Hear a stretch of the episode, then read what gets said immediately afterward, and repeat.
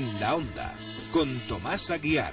Saludamos en este momento en Zamora en la onda a Nando Domínguez. Nando, buenas tardes. Muy buenas tardes, nada, un placer estar aquí con vosotros y muchísimas gracias por, por invitarme y por dejarme hablar de este, de este tema. Gracias a ti por haber querido participar con nosotros en este espacio y hablar de una iniciativa que se lleva a cabo desde hace ya tres años. Creo que esta es la cuarta edición y en la que se van a... No, la tercera, la tercera edición. Sí, tercera. Bueno, en realidad he estado más años, lo que pasa es que oficialmente está la tercera. Bueno, pues en cualquier caso hablamos de las terceras jornadas de ufología que se van a desarrollar el próximo 15 de julio en el salón de en el salón cultural del Ayuntamiento de Morales de Toro una iniciativa que cuando nació, me imagino, eh, Nando, que os trataban un tanto de frikis, pero que sin embargo se mantiene en el tiempo y que está teniendo su éxito. Sí, la verdad que mira, eh, es una iniciativa que comencé yo tras eh, un avistamiento ovni que tuve aquí en, Morales de Toro. Y pues a partir de ahí empecé a difundir en medios de comunicación a nivel nacional, como Antena 3 y por ahí, que emitieron entrevistas por lo que había visto y decidí dedicar mi tiempo pues a difundir un poco estos temas y sentí una pasión por la ufología pues eh, bastante grande que me, ha llevado a, participar en un programa de radio a nivel nacional también que se llama La Puerta Secreta y dije bueno pues por qué no crear un evento diferente a todo todo lo que tenemos no que la gente yo creo que está un poquito cansada de, escuchar siempre lo mismo. Y hay muchas personas porque pues, la gente se piensa que somos cuatro contados no los que nos gustan estos temas. Pero hay muchísimas personas las que son aficionadas a estos temas y las que, las que han sido testigos de, avistamientos ovni. ¿Cuándo nació tu, eh, hace cuánto tiempo que nació tu afición por este mundo, por, por pues, conocer un poquito todo esto? Mira, desde muy pequeño... ¿Y, cómo fue, y cómo fue, Nando, esa experiencia de la que nos, nos has hablado? Sí. Eh, desde muy pequeño pues siempre he sentido una atracción enorme sobre este tipo de temas e incluso temas eh, paranormales también pero al año 2010 fui testigo de un avistamiento ovni aquí en, Morales de Toro, sobre el mes de marzo aproximadamente, pues hacía una tarde espléndida, un cielo precioso azulado, y al salir de la calle, justo en mi casa, ¿sabes? Salí para afuera y tal, en la, misma calle, y miré para el cielo por curiosidad, oye, dije, a ver si veo algo, ¿no? Y fue tal sorpresa encontrarme una esfera enorme, plateada, que, que no emitía ningún ruido, no dejaba ninguna estela detrás, estaba estática, estaba bastante bajo del cielo, no sé calcularlo exactamente porque es un poquito complicado calcular las distancias y más sin tener mucho conocimiento de, aeronáutica y por ahí. Y esta esfera no emitía ruido porque yo donde estaba, que estaba tan baja, debería, date cuenta, pasó un helicóptero y zumba un montón. Y esta esfera, que era quizá como un coche de grande aproximadamente, eh, por decirte una, una aproximación, no sé exactamente, pero no emitía ningún ruido, no dejaba estela y casualmente, al poco rato, se metió en una pequeña nube, porque había muy pocas nubes, era un cielo muy, muy azulado, y no volvió a salir. Y dije, ostras, qué cosa más rara. Entonces fui para casa, me metí en internet rápido, busqué información sobre, sobre este tipo de objeto volante no identificado, y me, y me encontré con que en México eh, también había testigos del mismo avistamiento. Incluso en, había eh, documentos donde, donde mostraban este tipo de, esferas que los llamaban food fighters. ¿Has tenido eh, algún otro tipo de experiencia mm, pues, parecida? Eh, pues a partir de ahí, claro, te empiezas a dedicar un poquito más el tiempo a mirar el cielo porque ya dices, ostras, te quedas corto, dices, he visto esto, a ver si veo algo más y lo consigo grabar para compartirlo con la gente. Pues mira, eh, te voy a destacar una de ellas, de las que mm, más curiosas me pareció. Eh, estaba eh, buscando el cometa Pan-STAR, que era un cometa que, pues no sé si fue el año 2011 o por ahí. Iba con mi videocámara y me salí a las afueras del pueblo, me subí en un puente de la autovía y vi una luz, no sé exactamente decirte si se trataba de algo terrestre o no, porque era una luz muy grande por la, encima de un montículo y eh, estaría pues como para la zona de Villanubla. Entonces se me ocurrió llamar al aeropuerto de Villanubla para que me hubiesen comentado si, si, había habido algún despegue de alguna de algún avión en aquella en aquel momento.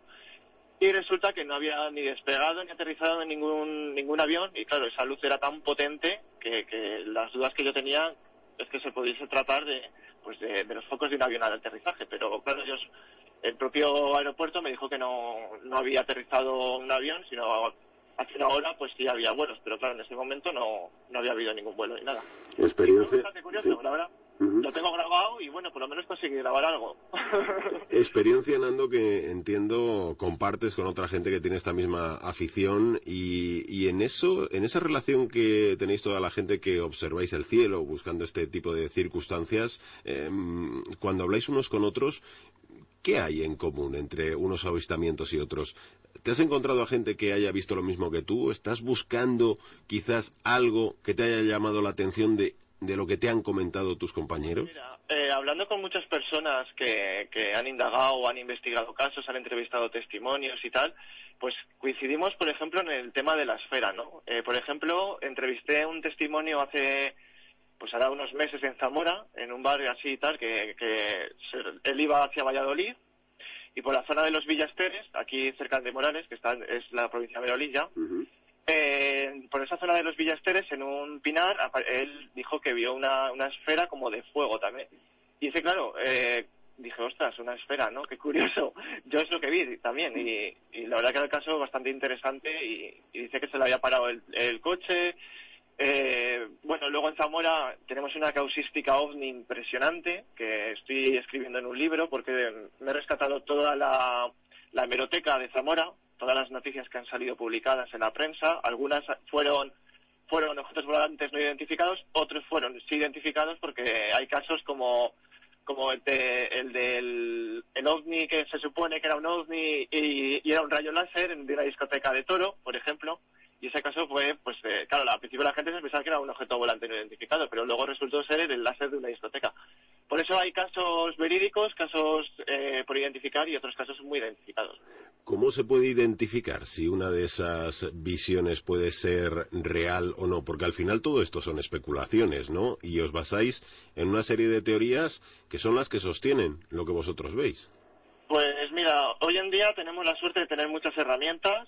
Eh, herramientas, me refiero a aplicaciones. Eh, por ejemplo, eh, aplicaciones de seguimientos de la ISS, que es la Estación Espacial, eh, aplicaciones de satélites, aplicaciones del propio eh, las propias estrellas, porque muchas veces se confunden algunas algunas puestas de, de, salidas de algunos planetas.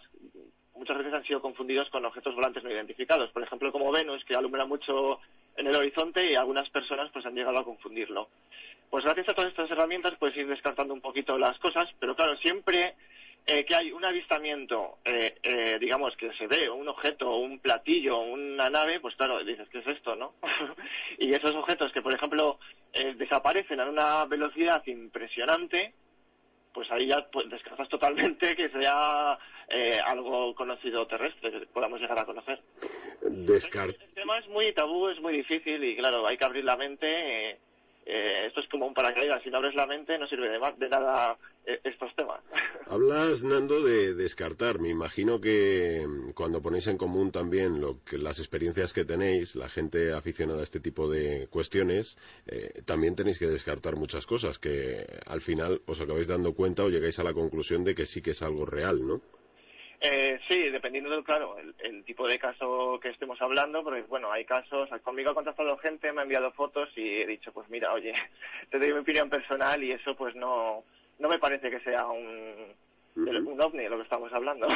Descart te encuentras de todo. Y mira, en Internet, por ejemplo, lamentablemente hay muchísimo fake, que son montajes, y otras cosas son, y, muchas malinterpretaciones también. Es muy difícil encontrar un vídeo real en Internet.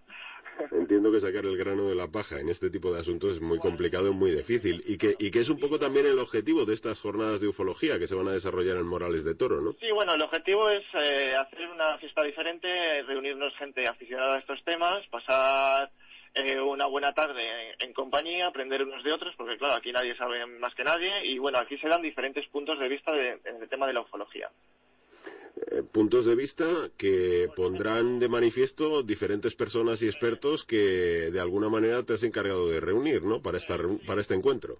Sí, mira, por ejemplo, te pongo el caso de, de nuestros compañeros que son del grupo Espírita de Zamora, que yo tenía ganas de, ver una charla suya y tal, y dije, bueno, pues mira, que los invito a las jornadas y que nos den, que, que hablen que de, una charla que esté relacionada con mundos habitados, por ejemplo. Y ellos, por ejemplo, nos dan otro punto de vista diferente. Eh, aparte del grupo Espíritas de Zamora, ¿quién más acude a este encuentro? Eh, tengo a un amigo que se llama Nahun, que se acercó aquí a Morales de Toro y posteriormente le hice una entrevista de, que había sido testigo también de avistamientos ovni y había investigado casos paranormales también aquí en Zamora. Y él es eh, procedente de una asociación que se llama el Arca de la Salud, que es eh, Asociación de Recuperación del Conocimiento Ancestral, y nos dará otro punto de vista de la ufología respecto al chamanismo y la física cuántica. La verdad que a mí me parece bastante interesante, no soy muy consciente de lo que, de lo, de lo cómo puede relacionar el chamanismo con la ufología, pero bueno, para eso está él, que nos lo explique y, a ver qué tal, qué tal está de todo.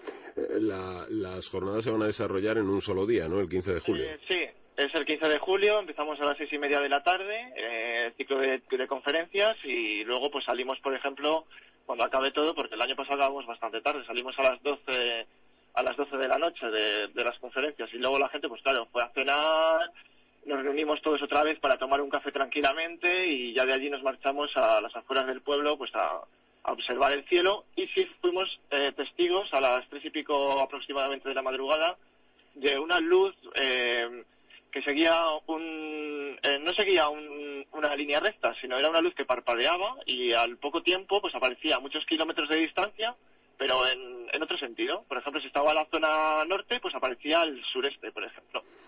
Era eh. bastante curioso. También en ese momento, pues claro, eh, tiramos las herramientas que, que, tenemos, ¿no? De satélites y tal, pero claro, un satélite no seguía, por ejemplo, ese, ese, ese esa línea, esa línea recta. vamos, los satélites seguían más o menos las líneas rectas, pero esto seguía un... que no, no era muy normal la, la forma que se movía, ¿sabes? Donde aparecía. Bueno, pues las terceras jornadas de ufología que se van a desarrollar el próximo 15 de julio en el en Morales de Toro, eh, unas jornadas que promueve Nando Domínguez y en las que ¿cuánta gente se prevé, cuánta gente prevéis Nando que pueda acudir? Pues mira, eso es una pregunta muy difícil siempre. Siempre que me la hacen, eh, digo, pues no sé exactamente. Por ejemplo, el primero... Bueno, lo digo, la respuesta entiendo que tiene que estar basada un poco en el interés de los zamoranos por este tipo de temas, aparte del interés que puedan tener otras personas con las que tú tienes contacto y puedan acudir. Sí, sé que viene gente de Madrid, viene gente de la zona de Extremadura, eh, de Asturias vienen unos amigos míos también de Valladolid también viene gente, pero claro, nunca sabes exactamente el tope de gente que, que pueda llegar. El primer año, por ejemplo, pues el primer año que decidí hacer esto y tal, dije, bueno, pues vendrán 12 personas, ¿no? Amigos míos y poco más. Y de repente, pues se me empezó a llenar el local y claro, pues de que esperas 12 personas a que se te acercan 70 personas de diferentes puntos de España. Las jornadas no solo son para Zamora, sino para toda la gente que quiera desplazarse hasta aquí y, pasar la noche. Bueno, pues Nando Domínguez, que promueve estas terceras jornadas de ufología que se van a desarrollar en Morales de Toro, que llaman muchísimo la atención y que sin duda reúnen a la gente que les interesa este tipo de vida. Y es que tú, Nando, estás convencido, como la mayor parte de la gente que acude a este tipo de jornadas, que hay vida más allá de este planeta efectivamente es difícil, yo creo, pensar que estamos solos, ¿no? Yo miro ahora mismo al cielo y veo eh, un universo, otros miran al cielo y solo ven nubes, ¿no? es un, decir, ¿no? Eh, es muy, vivimos, mira, yo creo que no sabemos ni, ni nada prácticamente del ser humano, no sabemos nada de, de, nuestro entorno, se siguen descubriendo hallazgos impresionantes, hallazgos arqueológicos, eh, eh hallazgos de ciencia y, y bueno, poco a poco, eh, por ejemplo, pues han desclasificado documentos de este tipo de avistamientos OVNI. El del Ministerio de Defensa subió a su página web los documentos escaneados. el FBI de, América ha subido a su página web también eh, muchísimos documentos, que además todos están accesibles en sus páginas web oficiales. Y yo creo que recopilando toda la información, incluso de altos cargos como Edward Mitchell, que, fue uno de los que visitó la Luna, y, fueron testigos, además ellos lo han hablado, personas de, altos cargos que han hablado sobre este tipo de avistamientos, yo creo que te abre un poco más la, mente a creer, porque claro, eh, muchas veces yo, por ejemplo, me, dedico, a, aparte de sacar nuevos casos, eh, me dedico a difundir información en mi página web sobre eh, personas con un alto conocimiento enorme y, con unos cargos bastante elevados a, a difundir sus, sus sus informaciones sobre este tema. Eh, página web, por cierto, eh, recuérdanosla para todos aquellos que quieran eh, conocer esa información y saber un poco más de ti. Eh, la mía es nandodomínguez.omnispain.com y luego está la plataforma omnispain.com, que es la donde solemos difundir cosillas, y bueno, estamos en el Facebook, Twitter, en casi todas las redes sociales. Entiendo que cualquiera que tenga interés y nos esté escuchando puede acudir perfectamente el próximo día 15 a esas jornadas sin ningún problema, porque están las puertas abiertas para todos los que quieran hacerlo. Para todas personas, personas que sean escépticas, personas que crean. Aquí no hay, no hay censura, no, hay, no se le cierra la puerta a nadie y cualquier persona es bienvenida a entrar a escuchar, valorar y respetar sobre todo. Y es que se trata de poner en común una serie de conocimientos, creencias, vivencias, quizás realidades, nunca se sabe. Nunca se sabe. Nando Domínguez, muchísimas gracias, un abrazo. muchas gracias a vosotros y hasta la próxima.